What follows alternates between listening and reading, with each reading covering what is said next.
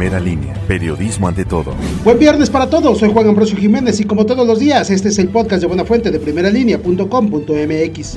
Tremendo susto se llevó el conductor de una camioneta al incendiarse. El siniestro ocurrió a las 13.30 horas de este jueves sobre la avenida Francisco y Madero esquina con 2 Poniente. Vecinos al ver en llamas dicha unidad utilizaron un extintor y al mismo tiempo solicitaron el apoyo del personal de protección civil y bomberos. Esto a través del número de emergencias 911.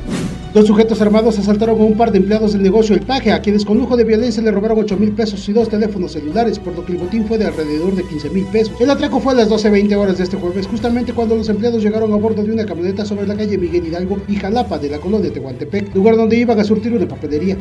Tres personas lesionadas y daños materiales dejó como saldo el choque entre dos camionetas. El percance fue a las 8.15 horas de este jueves sobre la carretera federal 150 México-Veracruz, tramo Tehuacán, Puebla. Esto a la altura de la desviación a San Cristóbal Tepetiopan.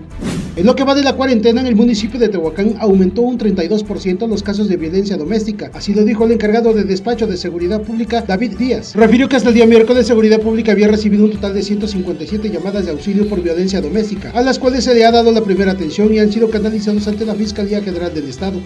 Debido al cierre del mercado municipal de Ajalpan, este jueves se manifestaron comerciantes pidiendo que les dejen realizar sus ventas, ya que aunque las ganancias no han sido buenas, este es el único trabajo que tienen para sostenerse. Y es que los comerciantes catalogaron como injusto, ya que no les dieron un aviso previo, y mucho menos los comerciantes provenientes de la Sierra Negra.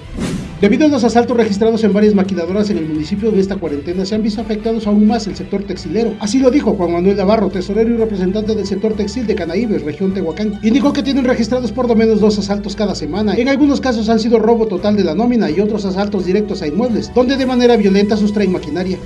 No olvide ingresar a nuestro sitio web www.primeralinea.com.mx, así como nuestras dos cuentas en Facebook, 1L Primera Línea y Primera Línea Tehuacán. Que tengan un excelente fin de semana.